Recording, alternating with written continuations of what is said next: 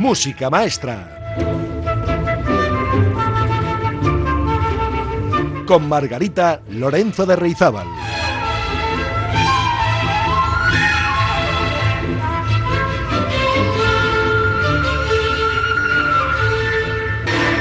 Hola, muy buenas amigas y amigos, bienvenidos, bienvenidos todos de nuevo a Música Maestra en un nuevo programa de este año 2024, el programa número 164 en el que estamos juntos. Para este nuevo año 2024 que acabamos de comenzar, estoy segura que todas y todos hemos hecho muchos propósitos. Algunos de ellos son propósitos de enmienda, de reconducir aspectos o formas de ser y de estar en la vida, en la esperanza de que podamos introducir cambios, cambios a mejor, de lo que nos disgusta, lo que no nos gustaría seguir repitiendo, ya sea por defecto o por exceso. Esperamos conseguir alguna transformación en este nuevo año, algún tipo de metamorfosis que mágicamente nos procure una existencia a nosotros y a quienes nos rodean un poco más feliz. Pues con estos buenos deseos comenzamos cada año nuestro periplo por el calendario. Buscamos esa pequeña metamorfosis que a veces llega y otras pues se demora hasta el siguiente año nuevo. Pero ¿qué sucedería si ese cambio, esa metamorfosis o transformación de la persona sucediera en una forma inesperada, no prevista? Este es el argumento central de La Metamorfosis, una novela, como saben, de Franz Kafka, publicada en 1915. Cuenta la historia de la transformación de su protagonista, Gregorio Samsa, en un monstruoso insecto y del drama familiar que se desata a raíz de este acontecimiento. En este relato se ha querido ver una alegoría del enfrentamiento del hombre ante un mundo moderno que le oprime y le borra. Por su parte, la transformación de este Gregorio es un suceso fantástico. Inaugura la literatura del absurdo. Y en las décadas posteriores, este texto influiría en numerosos escritores ya consagrados.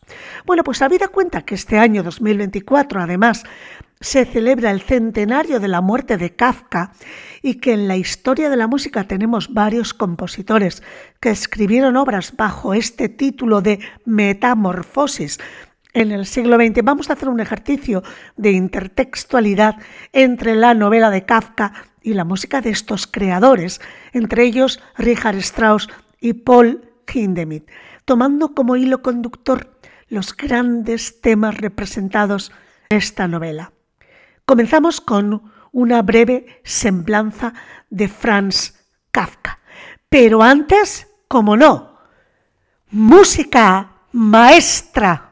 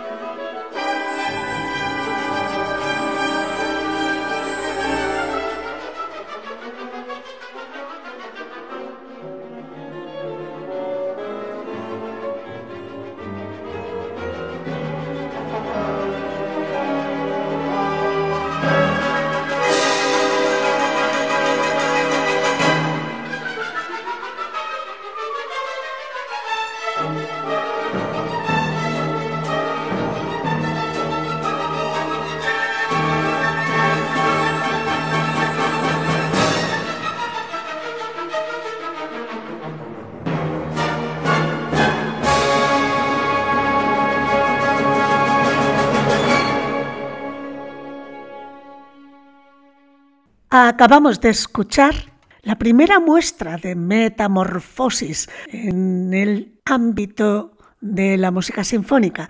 Es la obra titulada así, Metamorfosis para orquesta. Data de 1953. Es una creación, una composición del compositor eslovaco Eugen Schuchon. Vamos a hablar un poco de la figura de Franz Kafka nació en Praga en 1883 y murió a pocos kilómetros de Viena, en la ciudad de Kierling, en 1924. Este año celebramos el centenario de la muerte de este escritor checo en lengua alemana, cuya obra señala el inicio de la profunda renovación que experimentaría la novela europea en las primeras décadas del siglo XX.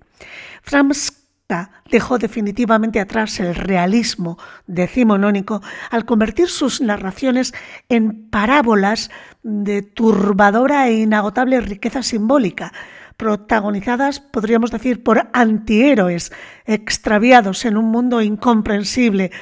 Sus novelas reflejan una realidad en apariencia reconocible y cotidiana, pero sometida a inquietantes mutaciones que sumergen al lector en una opresiva y asfixiante pesadilla, un poco la plasmación de las angustias e incertidumbres que embargan al hombre contemporáneo. Pues Kafka nació en el seno de una familia de comerciantes judíos y se formó en un ambiente cultural alemán. Padre había obtenido una cómoda posición con un matrimonio ventajoso y pudo costear una buena formación para el primogénito en uno de los colegios alemanes de Praga. Los años universitarios le dejaron tiempo para cultivar sus aficiones filosóficas y literarias. Leyó a numerosos autores y conoció al futuro escritor y crítico literario Max Brod, con quien trabó una íntima amistad destinada a perdurar toda una vida. La personalidad enérgica y activa de Brod era totalmente opuesta a la del temeroso e introvertido Kafka, y esta amistad supuso bueno, una solución a esa marcada tendencia al aislamiento que tenía Kafka. Trabajó en diversos bufetes de abogados y desde 1908 en una compañía de seguros de Praga. Allí desempeñó sus tareas siempre con eficiencia y puntualidad. Sin embargo, carecía por completo de ambición profesional le resultaba, como a muchos de nosotros, un empleo aburrido que no abandonaría definitivamente hasta 1920 a causa de su deteriorada salud. Este empleo le ocupaba solamente las mañanas y podía dedicar las tardes y las noches a la literatura, que era su verdadera pasión. Pronto empezó a interesarse por la mística y la religión judías, que ejercieron sobre él una notable influencia y favorecieron su adhesión al sionismo. Su proyecto de emigrar a Palestina se vio frustrado en 1917 al empezar a padecer los primeros síntomas de tuberculosis que sería la causante de su muerte. Este diagnóstico decidió a Kafka romper definitivamente su compromiso matrimonial con Felice Bauer, a la que había conocido en 1912 a través precisamente de su amigo Max Brod. Durante los cinco años que duró la relación con Feliz, había sido repetidamente abandonada y retomada debido a las interminables vacilaciones de Kafka. La enfermedad obligó a pasar largas temporadas en diversos sanatorios, primero en los Alpes italianos y finalmente en Kierlin, donde falleció.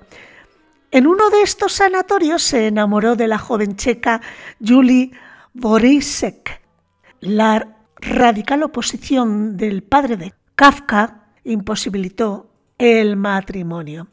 Y este episodio originó el más revelador documento de aquella conflictiva relación paterno-filial, y es la célebre Carta al Padre que Kafka escribió en 1919 y que fue publicada póstumamente.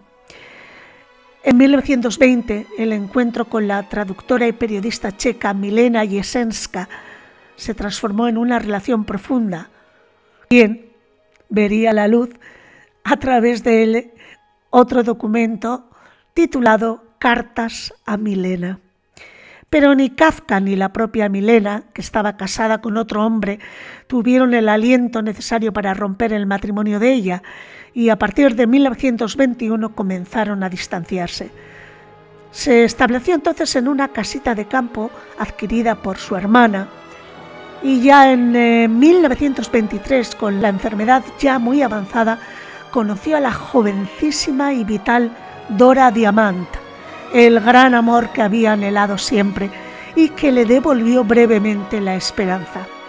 Aunque en abril del año siguiente sus dolencias se agravaron, en compañía de esta joven, de Dora Diamant, de su amigo Max Brod y de uno de sus tíos, falleció Franz Kafka el 3 de junio de 1924 en el sanatorio de Kierling, al ladito de Viena. Les invito a escuchar otra obra titulada Metamorfosis, esta vez escrita por Andrew Boysin. Esta pieza Metamorfosis refleja el, el círculo vital de un gusano que se convierte en mariposa.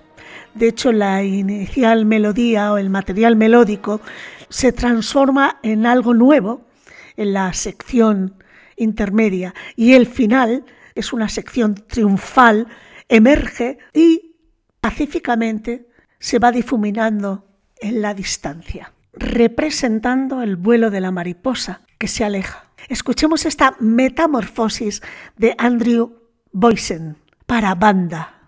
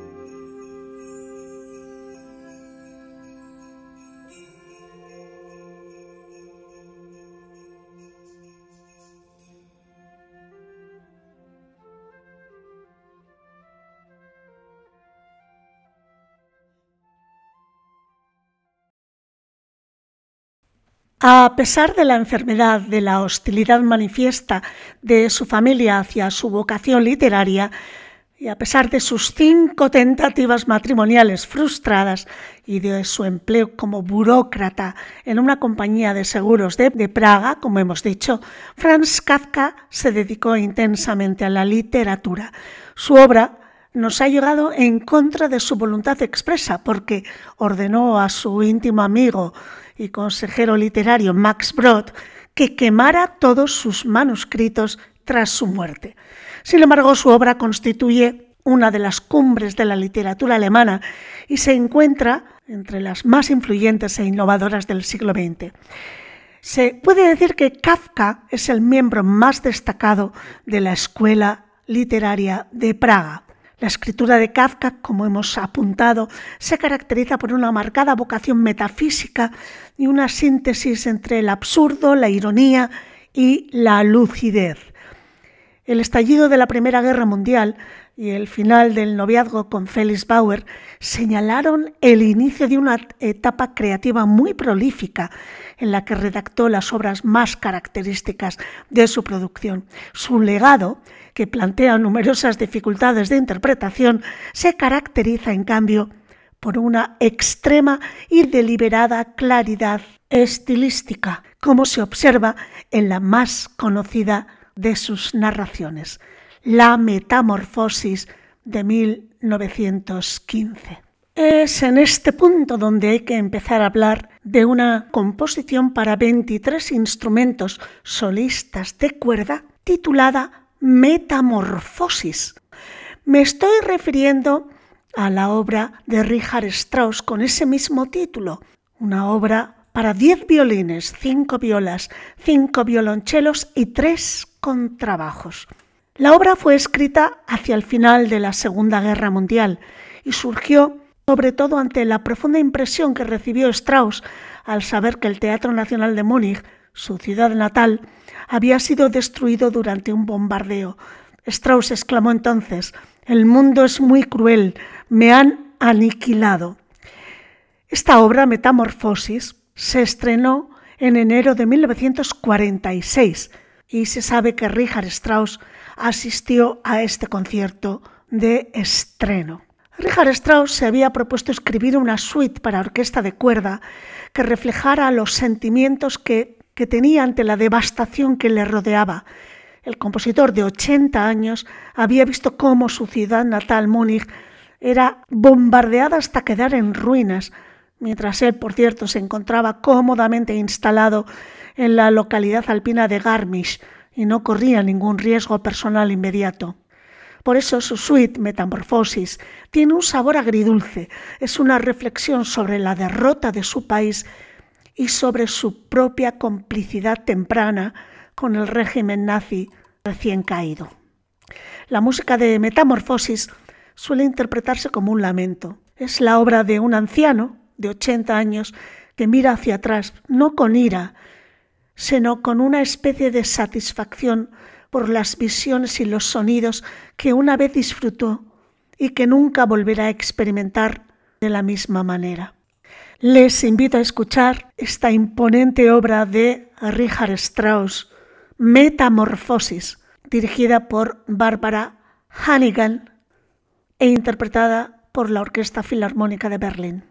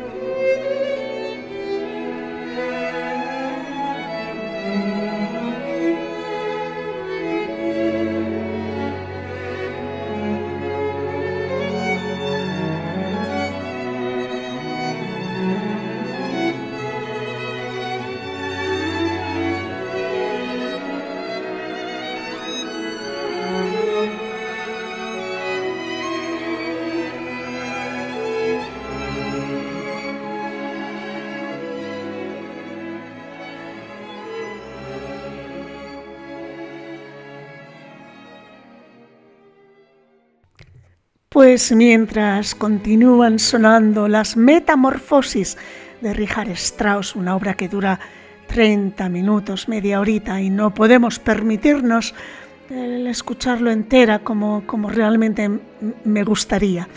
De mientras les voy a ir contando el resumen de la Metamorfosis de Kafka, un relato dividido en tres partes, donde se narra la transformación de Gregorio Samson, un viajante de comercio de telas, en un monstruoso insecto. La historia comienza con el despertar de Samsa, encargado de mantener económicamente a toda la familia. El protagonista amanece con la sensación de haber tenido un sueño intranquilo. Poco a poco va descubriendo su transformación en un insecto sus innumerables patas, su abdomen abombado, el caparazón que sustituye a su espalda, sus nuevas y fuertes mandíbulas. Pese a la gravedad de la situación, la primera preocupación de Gregorio es justificar su ausencia en el trabajo. Un gerente de los almacenes donde Gregorio trabaja decide ir a buscarle a su casa debido a su inusual retraso el protagonista hace un gran esfuerzo por abrir la puerta y entonces su familia se percata de su nueva forma, la de un enorme escarabajo. En la segunda parte de la novela, al principio los familiares del protagonista no saben cómo hacer frente a la nueva situación. Su padre se enfada y lo desprecia. Sin embargo, su hermana, Grete, la cual siente gran cariño por Gregorio, se apiada de él y se encarga de alimentarle y cuidarlo. Después de limpiar su habitación durante un tiempo, su hermana comienza a repudiarle. En otra ocasión su madre se desmaya al verlo.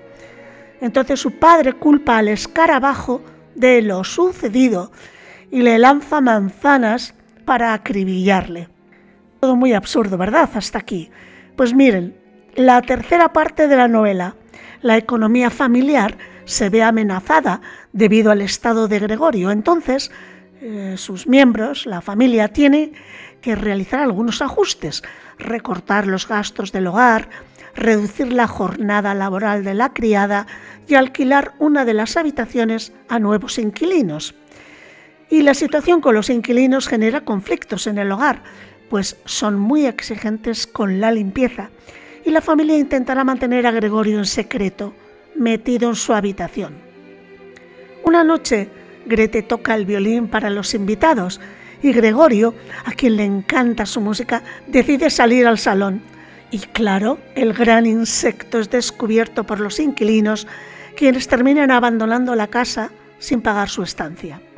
Después de este hecho, la familia entiende que la situación es insostenible. El protagonista también lo cree así, de modo que decide enterrarse definitivamente en su habitación sin alimentarse. Días más tarde, la criada lo encuentra muerto.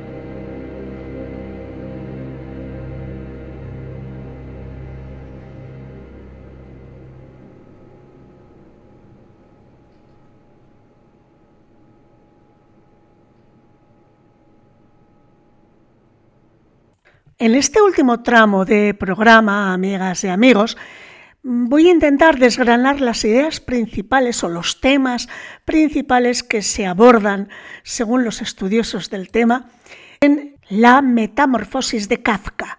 Y todo ello va a estar ilustrado por otra obra también icónica que lleva por título Metamorfosis Sinfónicas, en este caso del compositor Paul Hindemith, compositor del siglo XX. Bueno, pues entre los temas que los estudiosos han destacado como principales de los que se abordan en la obra de Kafka, uno de ellos es la identidad. El protagonista se convierte en un insecto y al mismo tiempo en ese proceso de transformación se va desdibujando poco a poco su identidad. Es decir, va cambiando a medida que lo hacen sus singularidades físicas. Su condición de insecto le impide sostener económicamente a su familia y ésta le rechaza. Así, Gregorio pasa de ser el procurador, digamos, económico de la familia a perder toda importancia en el momento en el que se descubre como una pieza inútil, una carga para sus padres y para su hermana. Por otro lado, hay otros dos temas recurrentes en la obra, que son las relaciones familiares y los egoísmos. ¿Qué importancia tenemos para las personas que nos rodean? Existe una frase que afirma que debemos estar para lo bueno y para lo malo. Pero Franz Kafka plantea qué importancia tiene el protagonista en su entorno familiar cuando no puede responder a sus obligaciones en el trabajo. Gregorio es querido y respetado por ellos mientras les sustenta y trabaja. Sin embargo, en el momento en el que le sucede la desgracia, es repudiado primero por su padre, después por su madre y su hermana. Y en ese momento el protagonista queda reducido al olvido. Sus familiares demuestran una actitud egoísta, ya que solo lo ven como un ente sustentador o procurador del sustento. Les invito ahora a escuchar de Paul Hindemith sus metamorfosis sinfónicas sobre temas de Carl Maria von Weber. El número 2,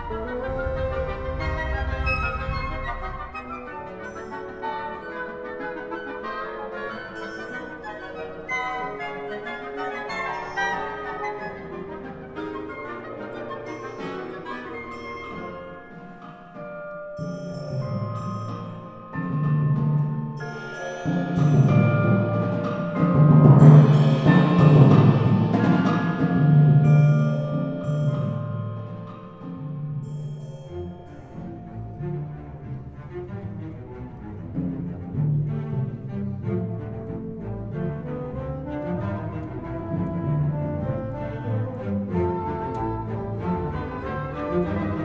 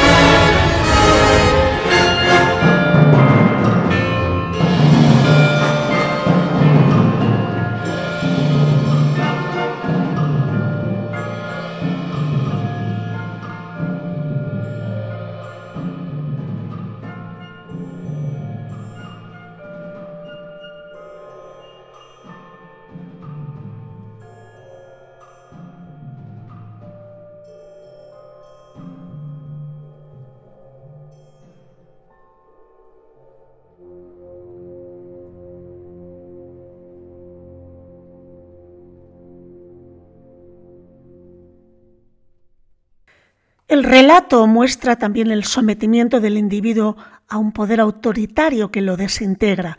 En este sentido, la superioridad está plasmada en el jefe del protagonista, quien se atreve a humillarle y critica su forma de trabajar.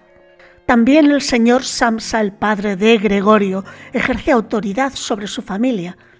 En cuanto al sentido de la responsabilidad que Gregorio tiene con su familia, le hace sentirse culpable en el momento en el que se produce la transformación.